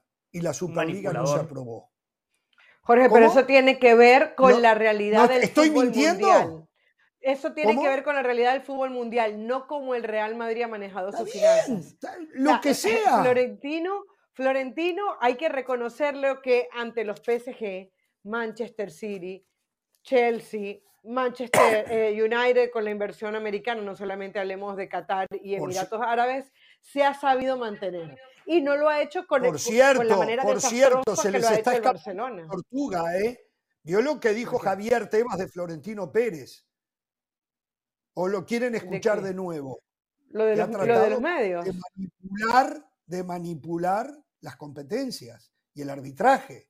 Lo acaba de decir. No, no, no dijo esto. No, dijo no, no, no, no, no, no, no, no, no, no, no, no, no, no, no. Se da cuenta, se da cuenta cómo usted es un manipulador. Usted es un manipulador, pero lo peor de todo es que usted no está tomando los hechos de manera correcta. Javier Tebas se refiere a la Superliga que Florentino no es bueno para sugerir nuevas competencias. A eso se refiere, no que manipula los arbitrajes. De nuevo, Escuchemos de nuevo. Vamos a escuchemos de nuevo. Señor productor. Otra cosa. Dan Leiferman, por favor. Dentro de la precaución que debo tener, porque no conozco los salarios con los que ha firmado el jugador, lo que se puede decir es que Real Madrid tiene una situación económica óptima para incorporar jugadores. Y si ellos están tomando esa, decisión es que saben perfectamente que lo que, si es verdad que lo están haciendo, que no lo sé, que lo van a poder hacer, porque ellos conocen muy bien nuestro control económico, ellos están en una situación óptima por las circunstancias de que ha sido una gran gestión económica en los últimos años y la pandemia también. Y como vengo diciendo, Florentino Pérez, su director general, les pongo un 10 gestionando el Real Madrid, pero les pongo un cero gestionando competiciones o intentando influir en competiciones como son la Liga o las Superligas, ¿no? Entonces, un 10 en gestión de club, un cero en competiciones. Si usted que ya eh, que no sabe con qué condiciones ha firmado Mbappé con el Real Madrid, ¿sabe usted si ya ha firmado con el Real Madrid? ¿Él? Eh, Kylian. Bueno, eso dice, eso dicen vuestros compañeros. Yo, yo, yo tengo la sensación que, que ha firmado por el Real Madrid. Si lo dicen los que habitualmente tiene la información más cercana al presidente del Real Madrid, que todos los conocemos, pues entonces me lo creo, ¿no? Yo sé que, vamos a ver, si es que todos vosotros sois más listos que yo en periodismo. Ya sabemos, yo, yo le llamo portavoz, sabes, pero no, le voy a quitar esta vez la C y voy a decir que son los portavoces oficiales, ¿no? Pues bueno, pues si los portavoces oficiales lo están diciendo, pues hay un 99,9% de posibilidades, ¿no? A ver, de la manera que se presentó el video se diluyó lo que buscábamos. Lo que dijo de Florentino Pérez en cuanto a tratar de influir en la liga y la Superliga. En la liga, ¿escuchó del Valle? En la liga y la Correcto. Superliga. Ahora déjeme explicarle algo. Y otra cosa que dijo, ¿eh? Y otra cosa pero, que una pausa ahí. Que él Vamos no sabe por, punto. cuánto es el salario ¿eh? de, de Mbappé. ¿eh? Sí. Vamos punto por punto. Él se refería primero que todo a la Superliga y cuando dice influir en la liga, solo usted es el único que lo lleva al arbitraje. Él se refiere al préstamo de CBC, donde el Real Madrid se opuso. Eh, eh, se refiere, se refiere al reparto económico que el Madrid históricamente ha propuesto. Eso es lo que dice usted. Solo usted lo, lleva, solo usted, Jorge Ramos, lo lleva al arbitraje. solo usted, porque es un manipulador. No, sí, porque es que de hecho, ¿Usted sabe lo que hace Real Madrid Televisión todas las semanas? ¿Usted sabe lo que hace Real Madrid Televisión todas las semanas? ¿Usted lo sabe? lo hemos señalado, Carolina y yo lo señalamos acá, sin problema lo señalamos. ¿Y qué me importa no que nada. Señalan, pero ahora lo niega, ahora lo niega. Ahora lo niega. A ver, una cosa.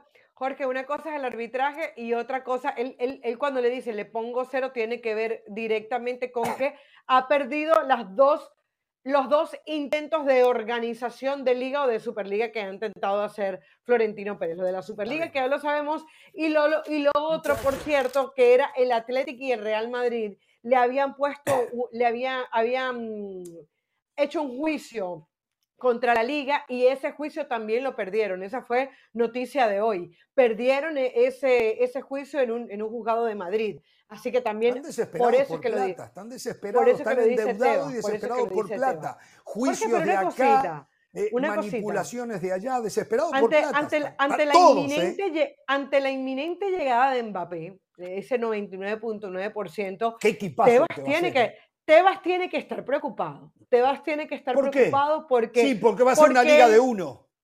Exactamente. Va a ser una liga de uno. Exactamente, porque el Girona no va a aguantar otra vez hacer la, gesta que está haciendo hoy, eh, porque Barcelona no se sabe para dónde va, porque Cholo Simeone sigue pensando para que, el Atlético, que el Atlético de Madrid es para ser tercero, con todas las cosas que yo le hago del Cholo Simeone, pero que me parece que debería de tomar la estafeta del liderato algún día, ¿no? Entonces, eh, ah, me parece que Tebas, sí, muy bien en declaraciones, muy bien en todo, muy bien lo que, lo que habla de frente, pero tiene que ver cómo gestiona esto que se puede convertir en la Juventus, en el Bayern Múnich o, lo que quiera, a quien queramos referenciar. Pero, pero, sí, pero hay una ventaja notable para la liga. El que tiene que sobrevivir a los compromisos económicos es el Real Madrid pero la liga como tal, el decir que tiene a Mbappé, eh, se fortifica muchísimo desde lo económico y no tiene que pagarle los bonos millonarios que le van a pagar a Mbappé, el salario, el salario, el salario es lo que va a figurar, pero no es la realidad de lo que se. Solo, solo, solo de por firmar le van a dar 120 millones de euros, solo por firmar. Le va a salir 500 millones de euros un contrato de 5 años y a los 5 años corre el riesgo de que se le vaya gratis como se le va gratis ahora al... Me parece, me parece una ganga. Si usted dice que el Madrid va a desembolsar Cuando 500, millones, de, euros, ¿le parece una ganga? Sí, por Kylian Mbappé, sí. Algo similar desembolsó el Real Madrid por Cristiano Ronaldo, por Gareth Bale. ¿Y cuál es el resultado? cuatro Champions en cinco años. Ese es el resultado. usted hablaba. Pero tú, para eso tuvieron que recurrir. Para eso no alcanzaba solo con Cristiano Ronaldo. Tuvieron que recurrir a equivocaciones arbitrales para ganar esas Champions. ¿eh? Recuerde, eh, recuerde. Carolina, Carolina le mencionaba dos fichajes: el de Enzo Fernández y el de Moisés Caicedo. Mbappé costaría menos que Enzo Fernández y que Moisés Caicedo es una ganga en el mercado. ¿Y sabe qué? ¿Y sabe qué? El señor argentino y el señor ecuatoriano tienen al Chelsea navegando en la mediocridad de la mitad de la tabla de la Premier. Este fin de semana perdieron otra final contra el Liverpool. Jurgen Klopp le puso jovencitos. ¿Se da cuenta? Esa es la gran diferencia. Esa es la gran diferencia. ¿Por qué no hace eso el Real Madrid? Poner jovencitos como hace Jürgen Klopp. ¿Por qué no lo hace el Real Madrid en vez de gastar 500 millones de euros o el Barcelona desesperado? ¿Por qué no pone? Bueno, el Barcelona pone jovencitos. Tiene, hoy tiene, por cierto, capítulo aparte Chapó para Cubarsí. Pinta para un fenómeno. 17 añitos, zaguero central. Claro, al lado tiene al mejor zaguero central del mundo. Pero de todas maneras, es impresionante lo de Cubarsí. ¿eh? eh la verdad que Barcelona, obligado por las circunstancias, el Madrid pone jóvenes. Jude Bellingham tiene 20 años. Vinicius y Rodrigo tienen 23. Camavinga tiene 21. Valverde tiene 25. Pero los compra, los compra. Ah, los compra, no desarrolla ninguno. Compra la felicidad. compra la felicidad. No hay caso. Ahora, Barcelona lo hace obligado por la circunstancia. Barcelona está en quiebra. Mañana, mañana tenemos a Moisés Llorens, mañana nos vamos a poner al día con Barcelona, ¿eh? a ver qué es lo que pasa, a ver cómo va el tema del técnico. Barcelona no puede traer a Klopp, que aparte se quiere tomar un año sabático. Barcelona no puede traer a Flick, no lo creo. Barcelona no puede traer un técnico de la primera línea. ¿De dónde va a sacar plata? Si no sabe cómo van a poner la comida en la mesa mañana. Por Dios, mañana vamos a tener a Moisés Llorens. Querían decir algo, tengo que hacer la pausa, muchachos. Nada, eso, que Tebas, que, que, Tebas tiene que empezar a maquinar que Tebas tiene que empezar a maquinar. A ver, porque sí, muy bueno lo de Mbappé, es excelente, es excelente para todos. ¿Qué, qué más queremos que nosotros que tener a Kylian Mbappé en el Real Madrid? Pero, eh, pero creo que tienen que ver cómo hacen que la competencia sea un poquitico más equilibrada, porque Vinicius, Bellingham y Mbappé Suena, suena muy fuerte. Ah, es un jugadorazo, pero Mbappé, Mbappé va a ser la gran, la gran diferencia. Mbappé, más allá de que yo digo que, bueno, lo dijo Emmanuel Petit también, ¿eh? Yo creo que con el correr del tiempo Mbappé va a meter presión porque él no quiere jugar de centro delantero. Va a haber que desplazar a Vinicius, que hoy para mí es un fenómeno Vinicius, va a haber que desplazarlo de su lugar, de su hábitat habitual, donde se siente más cómodo, eh, para a un tipo que se le está pagando 500 millones de euros ponerlo donde él quiere jugar. Y eso por un tiempo puede funcionar y Mbappé entra de nueve y todo, pero con el tiempo estos astros se ponen un poco rebeldes. ¿eh? ¿Eh? Pidió que le sacaran a Neymar, se lo sacaron. No estaba muy contento con Messi y Messi se fue. El equipo ha sido un desastre sin Neymar y sin Messi y él no lo pudo arreglar. Esa es la verdad. Perdón, perdón, perdón, perdón, ¿cómo? Perdón, perdón, perdón, perdón. ¿Cómo que el equipo ha sido un desastre sin Neymar y sin Messi? Y sin ellos ya hicieron exactamente lo mismo. Van a ganar la Liga 1 de Francia y están en octavos de final de Champions. ¿Cómo que han sido un desastre? ¿Cuál es la diferencia en punto? A ver, ¿cuál es la diferencia en punto en la Liga 1 de Francia hoy con el segundo? Cuando antes la ganaban por 12, 14 puntos con Messi y con Neymar. ¿Cuál es la diferencia hoy?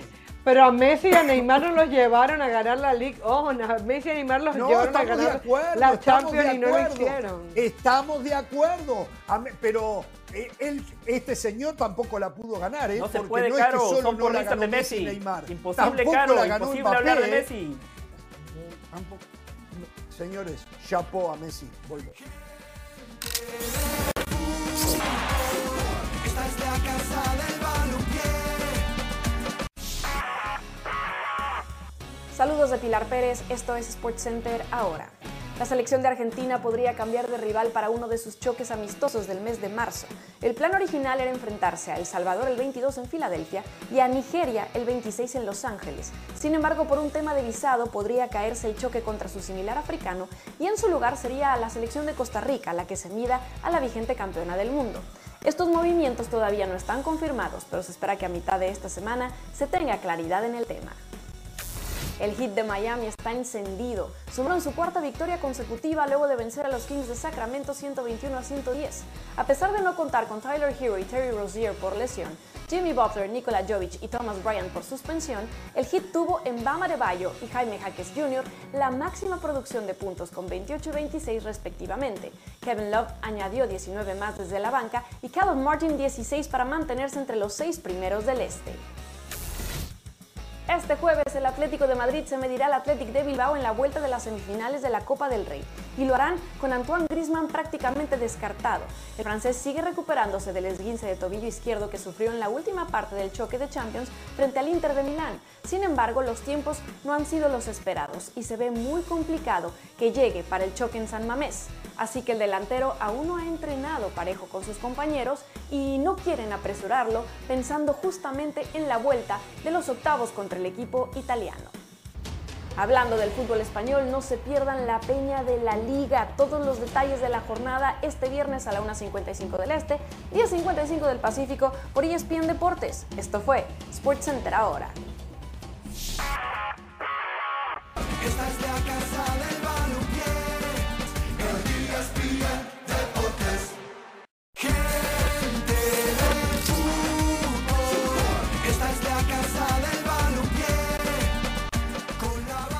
En Anoeta en la semifinal, partido de vuelta de la Copa del El Rey entre Real Sociedad y Mallorca. El local empató y terminaron los 90 minutos 1 a 1, gol de Oyarzábal. Ganaba 1 a 0 el equipo del Vasco Aguirre con gol de Giovanni González. Están en el primer tiempo de la largue, 5 minutos del mismo. Siguen empatando 1 a 1. La ida había terminado 0 a 0. Si acá no, no cae un gol, tendrán que definir desde el punto penal. ¿eh? La Real Sociedad casi marca un gol, Jorge. Casi marca un gol la Real Sociedad. La Real Sociedad. Casito marcó ¿Ah, sí?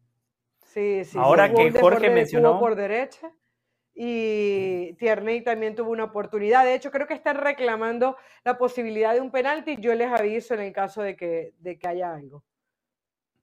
No, de que la pelota haya pasado, de que la pelota haya pasado en la línea, la línea de fondo.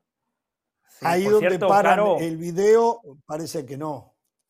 Ahora que Jorge mencionó lo del uruguayo Giovanni González, Jorge, yo lo quiero felicitar porque su timing fue perfecto. ¡Oh! La verdad, la verdad, muy bien lo suyo. ¿eh? Qué bueno que dio la estadística de Cauterucho, porque eso en un. El mejor goleador del mundo en el momento.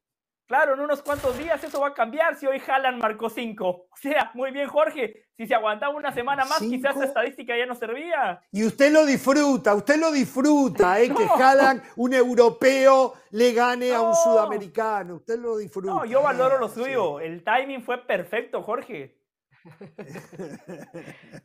qué, impresionante lo de Qué monstruo, ¿eh? Qué monstruo lo de Haaland, ¿eh? Qué monstruo. ¿Por qué no fue por Haaland al Real Madrid en lugar de Mbappé? Ese era el jugador que precisaba el Real Madrid. Si van a dilapidar plata, a tirar plata por el balcón, por, por la terraza, eh, vayan por Haaland. Vayan por Haaland. Total, si debemos 100, debemos 800. ¿Qué importa? Pero vamos por el mejor de todos, ¿no? Pero bueno. Yo creo eh, que Haaland tenía claro que quería ser dirigido por Pep Guardiola. Habrá quien tome este comentario como, ah, pero, pero al final Manchester City para muchos generación Haaland es el futuro. Vamos a ver si ahora Kylian Mbappé se va al Real Madrid, podrá recuperar algo de eso Florentino.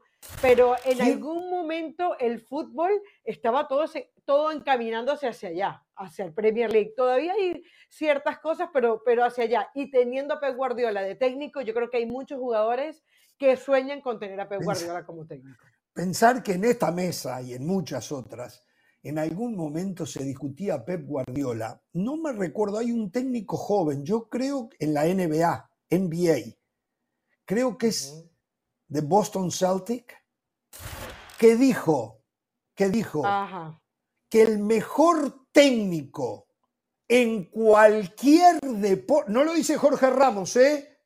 El mejor técnico en la el griego. ¿Eh? Eso no fue un griego. No, no, no, no, no es griego, no, no, no, no. Ah, eh, busquen, busquen, pongan Guardiola NBA, NBA. El mejor técnico de cualquier deporte es Pep Guardiola.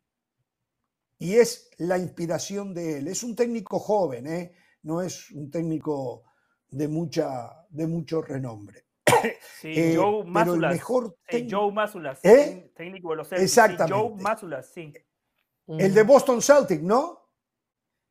Eh, sí, de los Celtics de Boston, correcto. Correcto. El mejor técnico de cualquier deporte es el señor Pep Guardiola, dijo él, que es su inspiración, ¿eh? cuando siempre, y de verdad, porque el baloncesto hay que mirarlo, eh, es, un, es, un, deporte fantástico en sí mismo y, después es de muchísima estrategia y táctica, donde lo defensivo, al revés del fútbol, está por encima de lo ofensivo. Si usted defiende bien en el baloncesto, las posibilidades de ganar son mucho mayores. Bueno, señores, a ver, eh, salió ayer, esto es de ayer, una prelista de la selección mexicana para las semifinales, el Final Four de la CONCACAF Nations League. Eh, el Jimmy Lozano, que está de viaje por Europa, eh, hizo esa prelista con 60 jugadores. ¿Cómo? Después podemos, ahí está la prelista. Yo lo que digo, a esta altura, hace falta hacer una prelista de 60 jugadores. ¿Cómo se mm. llega en México a una prelista de 60 seleccionables pensando en el Mundial, ¿no? Eh, eso por un lado. Por el otro, por el otro, miro y allí nos damos cuenta de que hacen falta jugadores de un mayor nivel en México. En, cualquier selección con pretensiones, y no hablo pretensiones dentro de CONCACAF, ¿eh? hablo pretensiones en el concierto del fútbol mundial, tienen que tener dos, tres jugadores que hagan la diferencia. Hoy cuando vemos la lista, vemos que hay una paridad en el nivel. No va a ser fácil para el Jimmy Lozano eh, poder sacar la lista de, no sé cuántos van a ser, 23, 26. 30, sí, 23. 30, 30. No, 30, 30. Para, el, Final Four, 30. Para el Final Four, 30, sí. Bueno, no va a ser fácil porque hay tanta paridad, tanta paridad, que por un lado es muy bueno, pero por el otro es lo que capaz que le alcanza para ganar el Final Four, ¿eh? cuidado. Pero a lo que voy es siempre mirando un poco más allá. Esto no es otra cosa que falta que los clubes trabajen mucho más en fuerzas básicas, que reduzcan los extranjeros y que los muchachos mexicanos de verdad tengan posibilidades. Cuando vemos esto, no sé si ustedes coinciden conmigo, conmigo eh, hay muy pocos, o tal vez ninguno, que se destaca por encima del resto no sé si soy claro en lo que digo. No hay un, clase A, no lo hay. No, lo veo, no lo veo yo, pero eh, los escucho, los escucho. Yo estoy de acuerdo, aquí hay varios temas. Primero que todo, no hay un clase A, totalmente de acuerdo con Jorge. 60 futbolistas, es una exageración, entiendo que Jimmy Lozano tenga que cumplir con el trámite, pero hoy México no tiene 60 jugadores seleccionables. Segundo, si comparamos la realidad del futbolista mexicano de hoy, en lugar de ir hacia arriba, han ido hacia abajo. El Chaquito Jiménez, que la temporada pasada nos cansamos de elogiarlo, hoy está siendo sumamente criticado porque no ha sido el mismo delantero de la temporada pasada. Raúl Alonso Jiménez venía retomando su nivel, lastimosamente se lesionó. Andrés Guardado está de regreso y ya no es seleccionable. Jorge Sánchez juega poco y nada en el Porto. El Chucky Lozano, en lugar de ir hacia adelante, fue hacia atrás, porque de la Serie A regresó a la Liga de Países Bajos. Diego Reyes, Diego Reyes, eh, perdón, el Cachorro Montes, Diego Reyes ya hace años regresó. El Cachorro Montes tampoco se ha podido afianzar. Entonces, es suplente en Almería. Claro, suplente del Almería, del Almería. Que va a descender. Claro, una cosa es ser suplente del Barcelona, del Real Madrid, del Manchester United. Otra cosa es ser suplente del Almería. El panorama es pensando en lo que decía Jorge, proyectándolo al Mundial 2026, porque para ganar el Final Four, a México sí le puede alcanzar. Va a enfrentar a Panamá, que colectivamente juega mejor que México, pero individualmente México, a pesar de todo lo que ya dijimos, sigue teniendo más jerarquía y más calidad. Y después, en una hipotética final contra Estados Unidos, hoy Estados Unidos es ligeramente superior, pero Estados Unidos tampoco es Argentina, tampoco es Uruguay, tampoco es Alemania o España. Entonces está ahí, pero para trascender, para ir más allá, honestamente, esta lista de 60 genera muchísimas dudas y pocas certezas. Miren, yo ni siquiera quiero hablar del Mundial 2026, me quedo quedar solamente con el Final Four. Ya hemos visto los últimos partidos que ha hecho Panamá, no solamente a México porque se inspira ante México, sino los que le ha hecho, por ejemplo, a Costa Rica y por algo ha llegado a estas semifinales. Ya sabemos Christensen futbolísticamente y, colectiva, y colectivamente como potencia el equipo, en donde no necesitas de ese gran nombre, salvo Carrasquilla, que yo creo que a todos siempre ese, sabemos que él es un jugador diferente. Uno entiende que Panamá es un, un todo. Ojalá el Jimmy Lozano entienda que los nombres no son lo que le van a sacar, vamos a llamarlo así coloquialmente, las patas del barro de México. México necesita, ya, ya que no tiene los cracks, ya lo sabemos todos, ya que no tiene ese jugador clase A, lo sabemos todos. Luego puede haber un Lozano que te haga un gol de fuera del área porque es un buen jugador. Luego puede haber un, un Chaquito Jiménez conectado que en el área termina consiguiendo, pero realmente, o una noche inspirada de Malagón o de Ochoa, quien decida poner pero más allá de eso, México no tiene un jugador constante, como lo acaban de decir ustedes.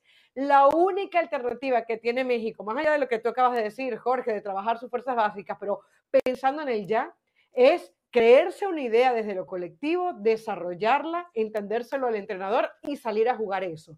Si México va a salir a jugar con la camiseta, cuidado, y no, y, no pasa ni siquiera a, a, la final. Cuidado, y México no gana esta, esta, esta Nations League. Entonces México creo que de manera humilde, que cuando digo humildad no me refiero a creerse menos, sino a tener los pies en la tierra, entienda que no es ese gran gigante de la CONCACAF y que tiene que luchar cada partido, no como frase cliché, sino porque hay una realidad, los, los otros también avanzan, como pasó en el fútbol femenino y Panamá ha avanzado, se quedó a nada de ir al último mundial de fútbol y México tiene que entender que le tiene que, jugar con herramientas futbolísticas, no, la, no con la camiseta. Claro, lo que usted dice de Panamá todo eso es cierto. Yo suscribo y le doy la derecha en todo. Pero lo vimos en la Copa Oro. Panamá fue la selección que mejor jugó. Panamá generaba grandes sensaciones. Jimmy Lozano con 3, 4 entrenamientos tuvo que debutar en esa Copa Oro y se enfrentaron en la final. ¿Y qué marcó la diferencia? La jerarquía del futbolista mexicano es que Christensen hace un gran trabajo, pero no puede entrar a la cancha y definir los goles que se pierde Waterman o los delanteros que tiene Panamá. Ahí es donde México sigue teniendo la derecha cuando hablamos del territorio concacafquiano, ¿no? Que es la competencia que se viene. Hmm. Bueno, pero lo cierto, y después, y después eh, es tan amplia la lista que a la única conclusión que ha llegado toda la prensa, incluidos nosotros, es que el que faltaría ahí es Alan Mozo. Eh, el por qué no está, no lo entendemos, pero debería de estar porque está teniendo un buen momento en Chivas de Guadalajara. Eh, algunos dicen que en el pasado hubo algún inconveniente entre Alan Mozo y el Jimmy Lozano. A mí no me consta esto, no me voy a hacer eco de eso en, en analizarlo. Lo que digo es que Alan Mozo si no entró en 18 defensores, tiene cero, cero posibilidad de estar en una selección mexicana mientras Jimmy Lozano esté ahí adentro. Pero bueno, ese es el punto, ¿no? Justamente ese es el punto, Jorge. Si vamos a hablar de que el que hace falta es Alan Mozo, esa es la realidad del fútbol no, mexicano. No, no. Un jugador que no te va a marcar la diferencia, un jugador normalito. No, estamos de acuerdo, ¿eh? A ver, no es que México si no consigue objetivos no lo consigue porque no llegó a Namoso. No, no, terminemos con eso. Digo, es más, es más, los únicos que en algún momento podrían ser llamados son aquellos que hoy están fuera de circulación por una cuestión de lesiones. JJ Macía, Chicharito Hernández. Eh, bueno, mm. esos de repente en el futuro se podría considerar que los podría llamar. Seguramente a Chicharito ya, no lo van a llamar. pero, pero Jorge, acabas de abrir una puerta. Acabas de abrir una puerta, Jorge. ¿Por qué no llaman Chicharito Hernández? O sea, ya jugó unos minutos el otro día. No, no, no. O sea, en, 60 jugadores no llamaste a Alan Mozo, ¿por qué no llama Chicharito Hernández? Si, si Chicharito, si supuestamente no pasó nada, si Chicharito lo niega todo. No, pero Chicharito No, no sabemos lo que va a rendir. Hace un año que no juega o nueve meses que no juega. Pero Chivas lo contrató como el gran, como la gran contratación. Bueno, pero eso es un tema Chivas, no, no, Jimmy Lozano no puede hacerse eco. Jimmy tiene que verlo primero jugar para saber cómo está y después tomar una a ver, decisión. Yo creo que Jimmy Lozano hace lo correcto. Lo que yo digo, y por eso yo digo también ya está. Hay que dejar de poner la conversación, la conversación de Chicharito Hernández. Si no lo llamó entre 60, un jugador que ya está siendo convocado por Chivas, que ya se puso a la orden, ya fue, ya Chicharito Hernández fue de la selección mexicana. Señores, señores directivos, Siéntese en esta noche después de la cena en la mesa de su casa cada uno de ustedes y lean la lista. Ese es el reflejo del trabajo que ustedes hacen en Fuerzas Básicas en México. Ese es el reflejo de las oportunidades que ustedes le dan al jugador mexicano, ¿eh? que son muy pocas porque prefieren al sudamericano barato para tenerlo allí. Ustedes señores directivos, son los responsables. Eso es lo que hay. No hay 60, es muy larga la lista, es mucho menos. En un país económicamente, eh, perdón, en un fútbol económicamente muy saludable como el fútbol mexicano. La pausa, muy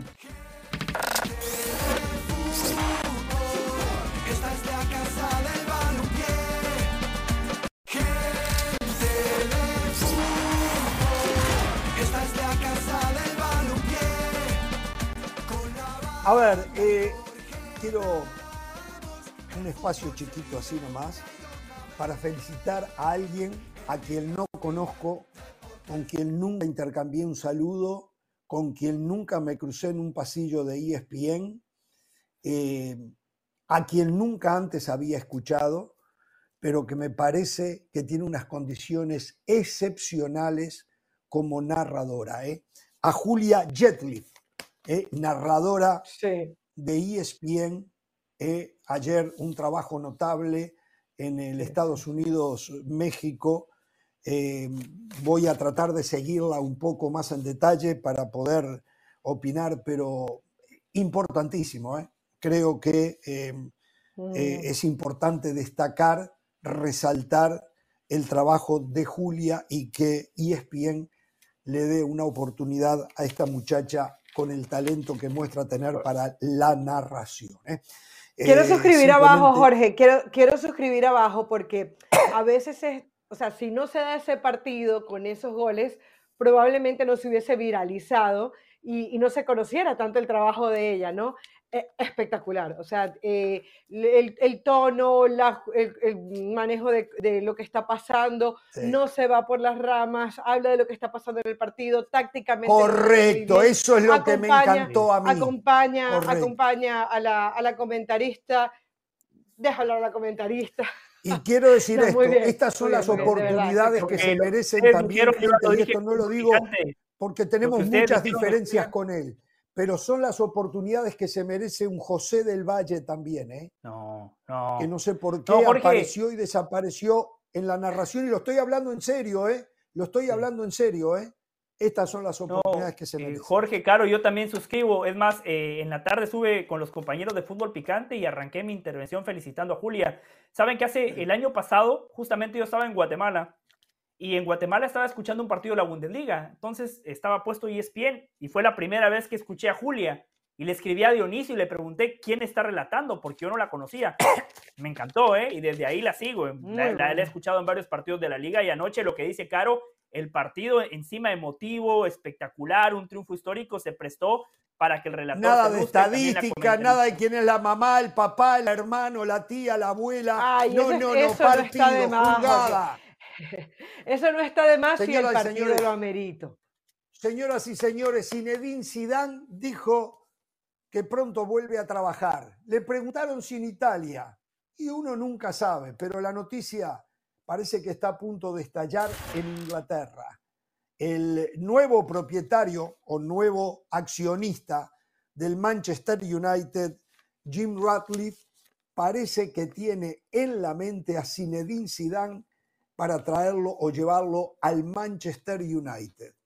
Lo de Ten Hag es prácticamente ya el final, no le da para más con el equipo de mayor tradición junto con el Liverpool dentro del fútbol eh, inglés. ¿eh? Eh, así que bueno, habrá que ver. Valle. Siempre supe que Ten Hag cierto, cierto de, que no es un técnico para el Manchester United, no tiene esa jerarquía, esa prestancia. Algunos compañeros se dejaron llevar por 3, 4, 5 buenos resultados o porque marginó a Cristiano Ronaldo y para ellos eso era suficiente para poner a Ten Hag a la altura de Klopp, de Guardiola y de Zidane. Pero no, no es así. Por cierto, Jorge Caro vieron que se fue guardado, ¿no? Del Betis. Llegó otro con Kafkiano. No es mexicano, pero bueno, por lo menos es del área, ¿no? Estadounidense, Johnny Cardoso, que me cuentan que a Berhalter le encanta. Sí, sí, le encanta. Ya, ¿Sabe una cosa? Yo hablé con Berhalter de él. Me dijo que es tremendo jugador.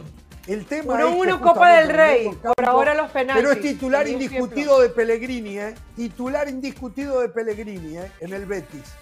¿Qué decía, señora? 1-1, Copa del Rey, es Plus.